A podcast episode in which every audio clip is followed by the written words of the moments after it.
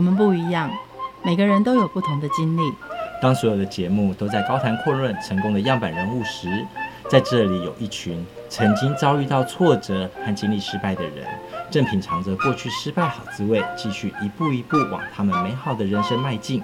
让我们一起来听听他们的故事与分享，在我们踏出下一步时，有些不同的启示与想法。欢迎收听《失败好滋味》，我是贝大小姐，我是 Rico。刚客人打电话来说，他对这一次的行销结果不是很满意。我对他汇钱的方式也不很满意，一直拖钱。你可以谦虚一点。企划有出问题吗？不能这样子啊！你要虚心的检讨，虚心的检讨，你知道吗？如何检讨叫虚心的检讨？是是虚他吗？嘘，你可以废话那么多。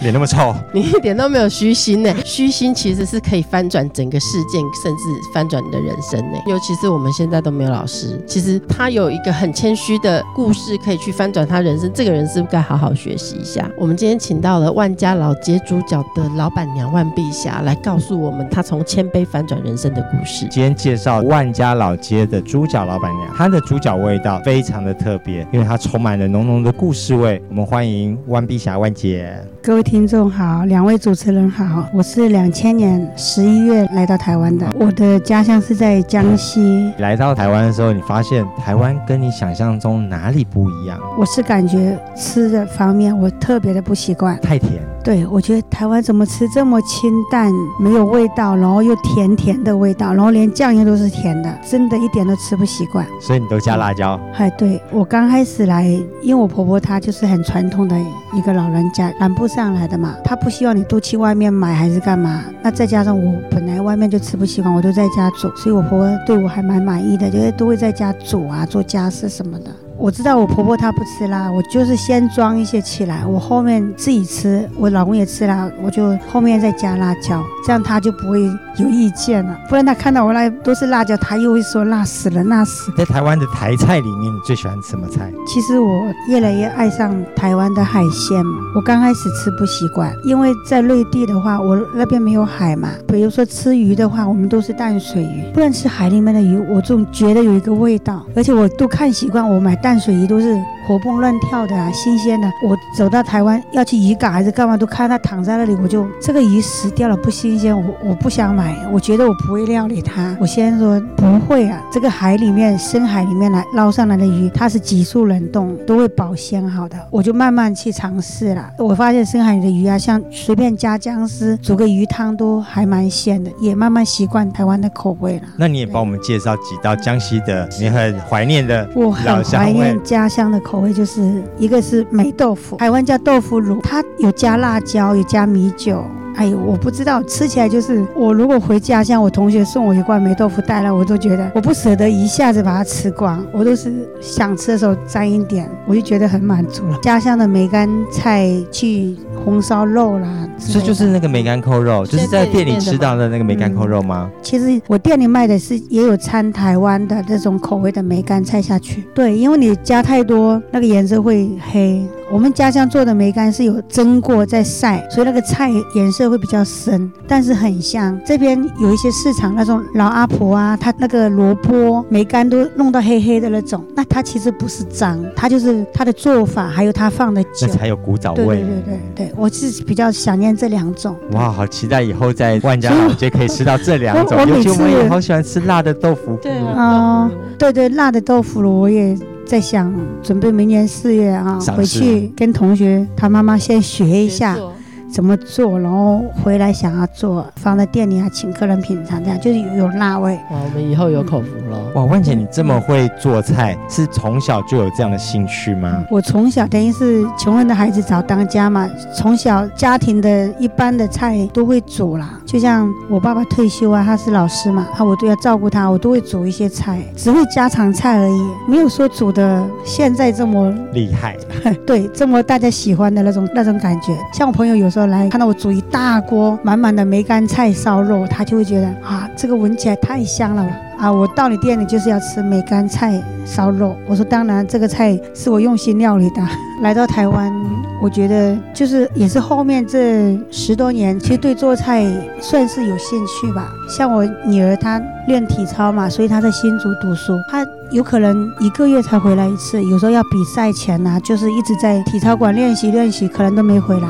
有时候一个礼拜回来一次，有时候一个月才回来一天这样。他就说：“妈妈，我想要吃你煮的菜哦。”所以啊，我在市场做生意就会想他想要吃什么，就买买一些回去就做给他吃。看到小孩子那么喜欢吃，心里蛮有成就感的。你来台湾做了哪些工作啊？最后走上了厨娘。我在台湾呃小吃店也做过，卖牛肉面呐、啊，做泡菜啊，包水饺啊。其实去槟榔店也卖过，去做过两个月。槟榔店其实是跟那种交流道穿那种特种制服的店是不一样的。我们是，我们老板他是走传统的路线，他只是要求你服装整洁。好，合身这样就可以了。我其实，在槟榔店，我更感受一下台湾那种平民化的生活，就是可能一些工地的啊，司机啦，哈，反正就是很平民化的这种大哥级的，来嘴巴就是喜欢吃槟榔。那时候我就很不喜欢人家去吃槟榔啊，嘴巴吐的那样红红的，我就觉得很恶心。慢慢慢慢，其实觉得像工地的大哥，其实他们这种普通人的生活也有他们的辛酸哈。那他来买个保利达啦，饮料啦。来买个槟榔，跟你聊一下天，我都觉得那其实也是他们放松的一种生活。他工作又累又渴，买个饮料抚慰一下自己的心情，其实也是蛮好的。所以我都会说，我其实那时候卖槟榔业绩也蛮好，我都说，哎，大哥你辛苦了。我说你如果觉得我们槟榔好吃，你下次再来。所以客人都还蛮喜欢的。所以那时候老板对我的业绩也还满意，做的每一份工作都很尽心呐。当我说我我要辞职的时候，老板其实都很不情愿，都不舍得你走这样。我还有一个。工作就是因为要配合照顾小孩，所以我半夜四点出门，四点半上班，在市场。老板是在做面条嘛。然后他会切割水饺皮、馄饨皮、面条，我会帮那一包包称好。他在市场卖，十点左右送面条到附近的摊贩，呃，水饺店啊、面条店那种，要帮他送货。不管风吹雨打、台风天，一个月就是休一天。但是一点半之后，时间都是自己的，就下班了，我就可以回家陪小孩。这份工作我也是坚持了三年，因为那时候真的很缺钱，所以我我都自己对自己说，我不能倒下，我要一直往前冲。这份工作之后，就我在市场，我看到。形形色色的人来买东西，我就想到，我不能一辈子这样子帮别人打工上班。我想要给自己一个改变的机会。我如果改变了，成功了，我就不一样了。我就失败了，我再回工厂，或者是再找这种面店工作啊。我的想法是这样，但是我希望没有失败之前，我觉得想要去拼一下。所以这份工作三年了，我就跟老板说。我不要做了，我要想要去做生意。老板那时候其实也是有挽留我，说加薪啊什么的。我说我真的想要自己去创业看看，我很想要自己摆个东西，摆个摊位来来卖东西。我一开始我是卤牛肉、卤海带、豆干之类的。那这一开始的味道是从哪里找寻的？是记忆中的味道呢？一定会有一点辣味。其实我的东西是都离不开辣味的，但是我也知道台湾人的有一个习惯是，你可以给他酱料，所以原本的材料是不辣的。他真的喜喜欢吃辣，就是另外给他辣椒酱。蘸酱和直接炖进去不一样。对，因为你直接放进去辣，就很多人怕很多人接受不了这个辣，入味啊，更入味，那就是要另外开一锅全部辣的。其实台湾吃辣的还是少数了，基本上有些人回回家要买给小孩吃啦，他还会说你先不要辣啊，你另外给我辣椒酱，我要吃辣我再蘸。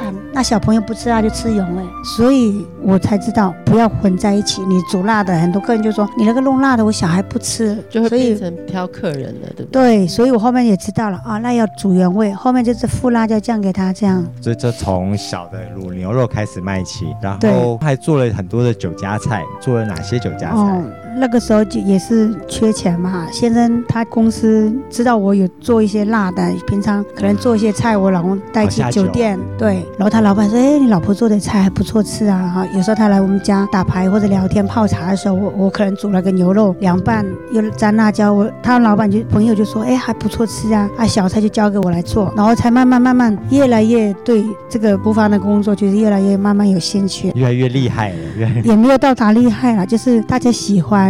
我就觉得很感动。牛肉就是看书去料理，然后就加上我家乡的那种辣味下去，客人反应都不错。怎么样琢磨那个味道？来台湾大概过了五六年，我就知道台湾人他不喜欢死咸，也不能太甜，甘甜香味，有点干，吃到嘴巴会想要回味的感觉。我跟我老公因为之前都没见面嘛，就是上一代认识，然后大概没聊多久嘛，我现在就决定回去跟我见面，然后就结婚嘛，所以也是来台湾边生活边去感受对方。啊，我们聊天最多的，他喜欢吃啊，他就会跟我讲你家里的菜，有时候他会说这个菜太咸了，是那种死咸，好，就是不让你回甘的那种味道。哦，我再去想一想要怎么来去调理，这样。所以我想知道，本来你刚刚说你刚来的时候都吃不惯台湾那种偏甜的那种感觉，对对对，可是现在一直调色一直调味的话，嗯、那种回甘不是对你刚出来的来说是偏甜的感觉吗？对，刚调出来有一点点甘味的时候，我先说慢慢有点接近台湾人的口味。我说，可是这对于我来说是不好吃，有点甜哦。他说这就是台湾人他喜欢的那种口感，对他喜欢的味道。对于我家乡来说有点偏甜，但是我们家乡的口味是太偏咸跟辣嘛，你那样太重的口味，人家这边的人是会接受不了的。所以就慢慢一次一次在。哦，那你现在回家乡不是吃不惯家乡？我我回家会觉得太辣，慢慢已经没那么辣了。然后有时候同学聚餐就说一样煮家乡菜，我说不要煮那么辣，煮几个稍微清淡一点的，不然的话我回来一个礼拜会火气太重。对对对，口味的。对，所以我们现在等于是回回大陆，就是又像台湾人，那又又不像家乡人这样子。啊，来台湾人家又说你不像台湾人，你是大陆人。所以你现在是做 最好交流人的时候了。回家乡其实也是有点不习惯，呃，越来越适应这边的生活。最主要三个小孩都在这边嘛，我们是以小孩家庭为重。本来在家里的厨房做一些酒家菜啊、小料理，然后让给大家，怎么会变成突然会开到店呢？做面条的那个工作就没有做了嘛，就开始自己在市场摸索啊。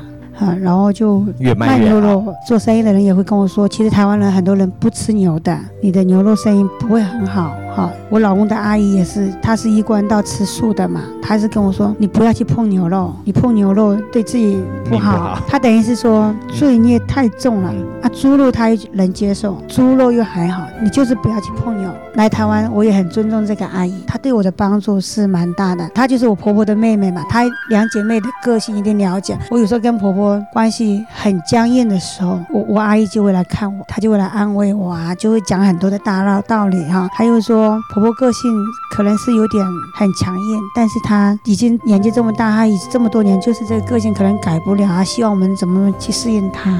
慢慢你就会觉得哦，阿姨讲的话也蛮对的哈。有时候我们一个人来到这个地方，没有亲朋好友在身边，有时候你会去钻牛角尖，你知道吗？然后又特别家庭压力，我又要照顾孩子，又有债务的压力，我也有我的委屈，你知道吗？我就觉得我的委屈很多很多。为什么会负债累累啊？为为什么生活这么苦啊？还不是永远都负债的。我意思说，永远都还不完的债啊！哈，我不是说我很很爱享受的人，我只是希望不要负债，我们正常生活。我感谢阿姨，我要听她的话，我就说啊，那我牛肉就尽量不要去卤了，不要去碰。那我就是后面就改猪脚了。其实你走过来，你会发现，你感谢这段的辛苦，让我自己就是更坚强，更懂得生活中的那种甘苦苦过。那现在就是觉得未来的每一天都是甜的，也希望身边的人都过得好嘛哈。目前我跟先都会希望说，我们的心意来去做一些善事啊。我自己住家的周边都会常常去看望他们。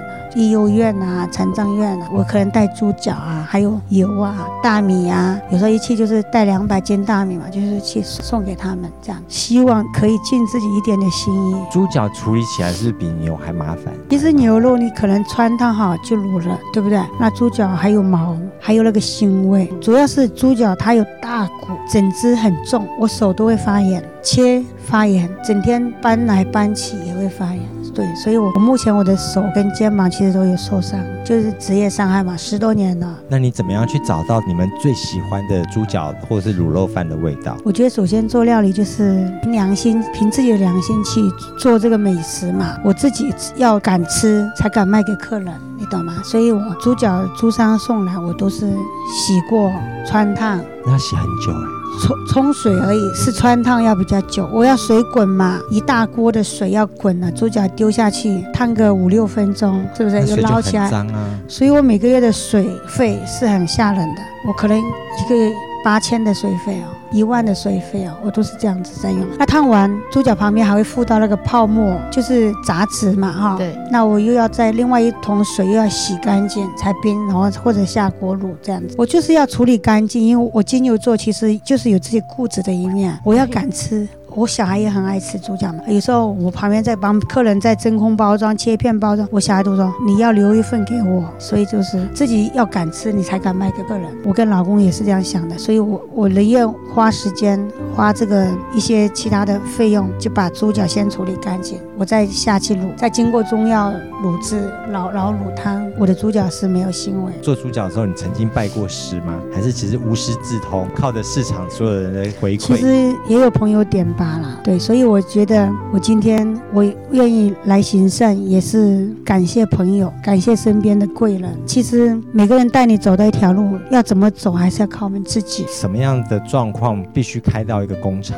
也没有工厂那么严重，等于是自己的小作坊啦。对，小作坊，然后就是把它整理干净啊，然后多一些卤锅啊。像我穿烫就要准备好几个锅子啊，把它弄干净。你烫好还要放另外一边洗嘛，就是。场地要变大一点啊！场地变大，维持干净和清洁更不容易哦。对，更是麻烦。那这当然是每天都要做的工作啊。那什么样的状况契机下促成你开第一家店？先生他说他想要再开猪脚饭试看看。我总觉得人生你就是不停的在开一样的路，你知道吗？啊，市场越来越萎缩，我也觉得要找一条不一样的路来笑。每一条路下下去都是冒险呢，你怎么敢做那个冒险的工作？我当初第一个想法就是说，我不做一些改变的话，我不去拼看看的话，我是不是一直就是在工厂或者在其他的小作坊帮别人在上班？那我就觉得要给自己一个不一样的机会。但是我知道那间店之前就是卖猪脚饭，我当时想要租的话，我也跟先生说，我们接这间店好吗？等客人吃上一个客人的口感，他觉得不好吃，那他会不会进来吃我们的口味看看？我说我都会有这个担心，你知道吗？或者是那个人潮不够多啊，嗯、那个地点不 OK 啊，会不会这样这其实都会想过。你要开店之前的那种心理抗争，其实压力也是很大的。对呀、啊，你需要自己去，等于就是会安慰自己，走到一步就是要化解这一步的琐事啊、危难啊，遇到什么事情就是努力去冲过它。其实我刚开店，我不知道人这么难请，我真的没想到。还有这些有些人是做的不好，他也不想走。个人的料理好解决，嗯、吃不好倒掉或卖掉。可是现在人的问题，那是比食物还麻烦。我们也是会常常跟员工讲我们的想法跟概念。首先，客人来你是要有有微笑。亲切嘛，对不对？这是最基本的。那你员工能做到，做不到，我就是会一直讲啊。我说你尽量希望你做得到啊。那有些人可能会觉得你烦，他不想做就走。妈妈好啰嗦。啊、对对，这个老板娘很啰嗦。那我反正我的感觉就是说，像有些客人，其实我的店也有反评呐、啊，他直接批评你的店。他说什么？他不是批评你的食物，他批评你的服务，对吗？对对对，批评我的服务。批评服务比较多，因为毕竟是请的人，然后我到店都已经把关到没有问题了。对，客人客人会说，我第一件事在大溪嘛，我想要回归大溪的相亲，我会在大溪人生活点滴会留言啊，我这里有开店，我欢迎大家来品尝哈。然后有一个客人给我的印象，他是这样说的：呃，万小姐，你的店里的猪脚非常美味，我吃的很想再去吃，但是你们的服务太差了。我不敢再去，我也不想再去。我当时马上跟这个客人道歉，我说真的很不好意思，因为毕竟请的员工培训也是需要时间的，可能假日老街人是比较多，假日大溪。大溪有那个老街观光潮嘛，呃，客人多了，那请的员工可能情绪上就是会不好。起来。呃，我说请，哎，对对，我说请你多体谅一下。那我这边我也会再尽量去在员工的训练上、教育上，我会再多改进。我说，请你再给我一次机会，再来看看我们店的服务有没有改进，再请你多提醒我，再建议我这样。我说我也是一个新手，我觉得我来台湾二十年，我其实一直都把自己生活在一个，我自己把自己的位置放在一个很卑微的一个。状态下面，我总觉得我要把我的态度变得很谦虚、很卑微。客人对我的建议什么，我都会一点一点记下来。然后尽量去改得更好。我希望是通过客人对我的评论啊、建议啊，然后我自己再加上修正。我希望我的路是越走越好的。然后我希望大家就是越来越喜欢来我的店。刚刚听了就觉得替你很难，不管在槟榔摊或者在市场上，你都以服务取胜，服务态度第一的。可是自己开店之后，把这个品质顾好，可是这个服务却被人家说成这样，对对，对，很会会难过，很难过。对，那我就会在我的员工群组会说，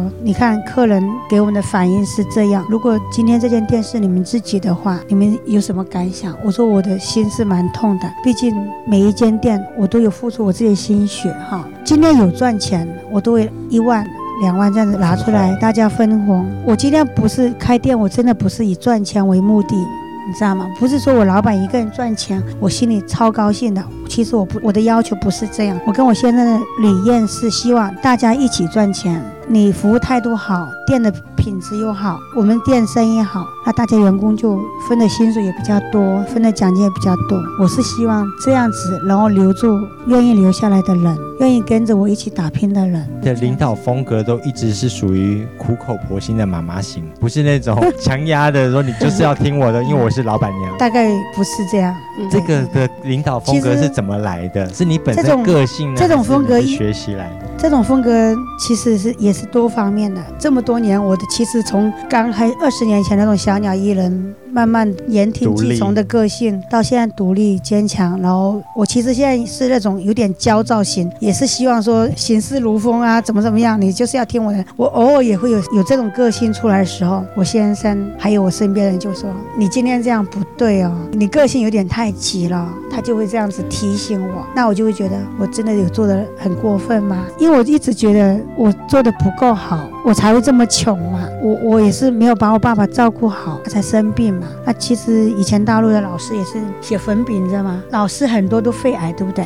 对。对。然后加上我爸爸又抽烟，他其实算是也算是职业病。那我其实一一直都是希望我可以做到好。你不要说让每个人都都满意，像新台币每个人都喜欢，对不对？但至少要百分之八十的人喜欢你的人喜欢你的店吧。我的感觉是这样，就是尽量做到好。所以你都很听人家的一些给你的建议。因为我觉得我自己很多地方不足，很多地方不懂。然后，特别是台湾，我觉得是一个高高科技、高端的科技的一个社会。我觉得我的能力其实是不够的，我就希望多听听别人的意见，取长补短。都是以一个很谦虚的、很谦卑的方式来做。那但是。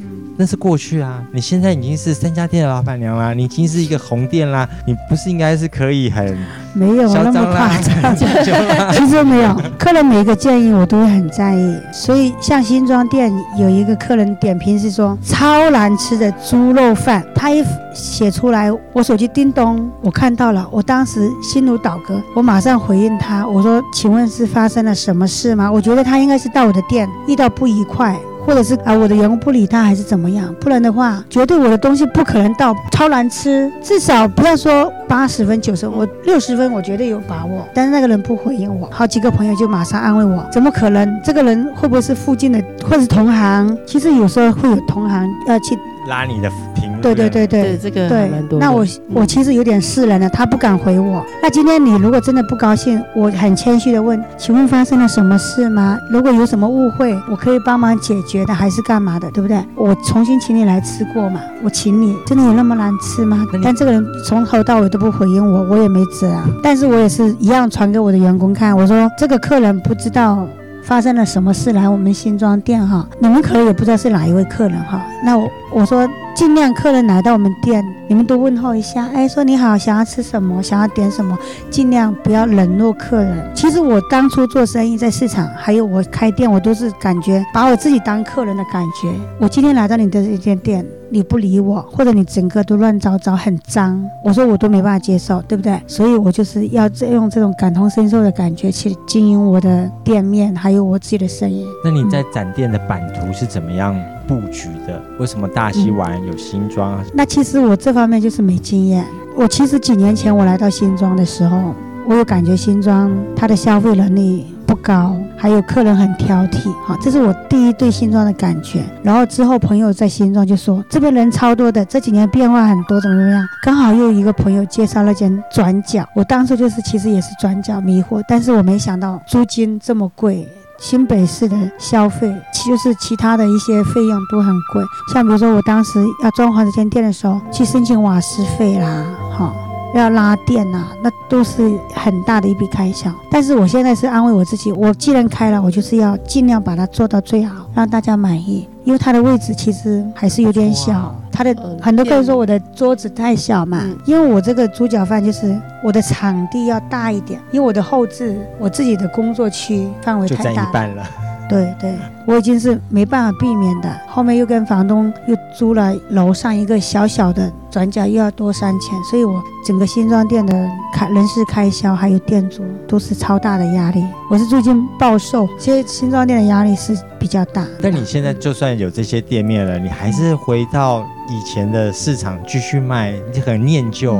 我觉得我当时也是在市场也是起家，像我新竹竹东客家市场，它是我做了十多年，至少十三年了，真的有老客人在，一个礼拜或两个礼拜没去。我像我新庄店开幕，中立店开，我都要在店里帮忙一个月左右。我等一个月左右没有到我的市场，客人就会打电话：“万小姐啊，你怎么这么久没有来新竹竹东市场啊？”都会挂念啊。想要买我的东西呀、啊，吃别家都吃不习惯啊，什么的，我就会说啊，不好意思，我最近在忙什么，我我什么时候一定会去。觉得台湾的市场就是给你什么？其实不管是市场还是生活，人情味真的多。像我就是当年我先生负债的时候，我那时候不是做早上四点半上班，一点半下班，那这段时间我先生下班回来，如果他喝酒醉了，我小孩子就没人照顾，隔壁的婆婆。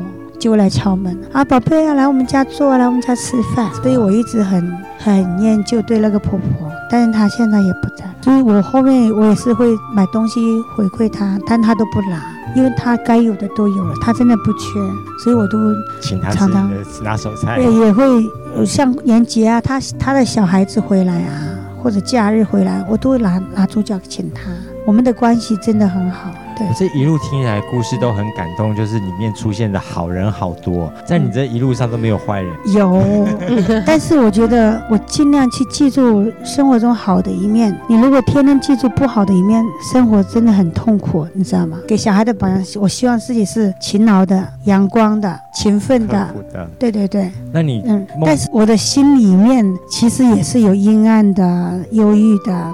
好，我都把这些藏在心里啊。晚上灯一关，这些才会涌现出来。但是天亮了，该工作的时候，就就对对，那些好的一面就全部会涌现出来。最烦恼的时候都怎么样告诉自己不要烦恼这些事啊？我很喜欢一个人把自己关起来，这其实就是我忧郁的不好的一面。我可能跟先生吵架啦，或者是工作上很多很多的不顺利，我就需要把自己关到一间房间，放个音乐，好好睡一觉，或者大哭一下。我有时候会还有小女孩的。心情对对，我有时候其实会一个人开着车，可能没人的公园啊，跑步一下，就是让人去流汗，或者去游泳池。它游泳池不是有那种蒸汽吗？冲水吗？一直在里面蒸，你的汗出来了，汗逼出来了，全身放松。这好像就是有种虐待一下自己，把这个忧郁的一面把它排出去了，心情才舒坦一点。就可以面对新的我。对，回到家，小孩工作。老公，其实我小孩之前给我一句话，让我后面还有这种感触呢。负债的时候，我我其实是忧郁的。我女儿跟我说过，我可能两个月带她去一次麦当劳，她也会说：“妈妈，人家去吃麦当劳干嘛干嘛？”我说：“好，今天我下班下午回来就带你们去一下。”好，嗯，他们就会跟我聊天。哦，妈妈，我觉得我好久都没有看到你在笑，我吓一跳，我才觉得我给大家给家人的呈现出来一面是那么可怕。不是书上的危险，一个家庭的温暖就是女主人的。心情啊，跟表现出来的情绪，其实有影响很大，对不对？对，那我整天都没有笑容。我小孩子说：“妈妈，我很久没看到你笑。”我才吓一跳，原来我在小孩子心中是那么的忧郁，走不出来的那种。所以我后面就一直鼓励自己，我我不能再这样子下去了。我这样下去，我就是有忧郁症嘛，对不对？改天我可能忧郁症发作不在了，那我小孩就是重新走我以前的路了嘛。对，就是慢慢这样子调试，这样子提醒自己，这样安慰自己，然后就是把所有的精力去冲事业。怎么样面对对你不好的人或有心害你的人？有，嗯，我我来台湾二十年，我其实也帮助过很多一样的姐妹，有没有？当我有自己的小作坊的时候，我是不是在市场卖的很好？那有一些姐妹可能认识啊，或者是在旁边卖别的东西，看到你的生意好，她也会说：“哎，我也来卖你这个东西啦。”我一定会说：“你要卖可以，你要吃苦，你要干嘛？”我也会先把这些大概要准备什么，或者前提会遇到什么状况，真的要来做这个生意会遇到什么状况，后续哈，不是看人好，我都会跟她讲，嗯嗯。我都会先告知你愿意做吗？你愿意做，我就愿意帮你。那很多人其实，我总觉得我刚来台湾，婆媳之间还有工作生活之间遇到这么多的困难，我都熬过来。但是想想，其实那是很心疼的一个过程。所以姐妹跟我说她过得很不好，她要照顾小孩，可能要面临离婚，天天吵架，怎么怎么。我就是作为一个过来人的姐姐身份，也也会跟她说，其实有小孩就先不要提离婚哈，好好跟先生沟通。如果先生愿意帮助你一起来做这个生意，或者是支持你来做这个生意，我就愿意帮忙。你先回家商量好。那有些姐妹她其实就是可能没有像讲的那么糟糕，但是她讲给我听，我就很心疼。我就想，我应该尽一点力量来帮助她，所以帮助她做生意，怎么做这个生意，怎么找这个位置。好，要怎么卖得好，让客人喜欢你、信任你来买你的东西，这些我都是毫不保留的去告诉别人。那但是这个姐妹可能给你五个月、一年，他就自己出去做了，他一样打你的猪脚招牌，但是他做出来口味就是不一样。卤的过程我没有去教他，我只是怎样做生意、怎样找位置这些，等于就是他跟我拿货嘛，我也就是赚点工钱。我想到的是你在市场面对客人，你要赚的更多。你好，大家好吗？对，这个人可能。偷瞄到一些什么，他就自己下去乱煮一通了。那有些客人可能跟他买过，还有留着之前的名片嘛，就是我的电话。哎，我之前在这跟这个小姐买很好吃，但是后面买真不好吃，就会跟客人说，之前他是跟我拿的货，我们家的货，那现在是他自己卤的。我说口味上就是会有差别。那如果你喜欢我的口味，那就是跟我宅配；还是如果你还是喜欢他的口味，你就跟他买。我也是会跟客人告知一下这个为什么口味变了，我想要的。想做的跟真正要去实施的时候，还是会有落差。那我也是希望我的客人给我一些时间，我希望我把口味再调整的更好，再研发一些其他的其他的菜类啊什么的。把刚刚所说的那个江西好吃的菜带回来。嗯、对，我就希望说多一些品种，嘿，让大家再多一些选择。谢谢。节目最后一起来听娃金志娟带来的《漂洋过海来看你》，我们下次见，拜拜。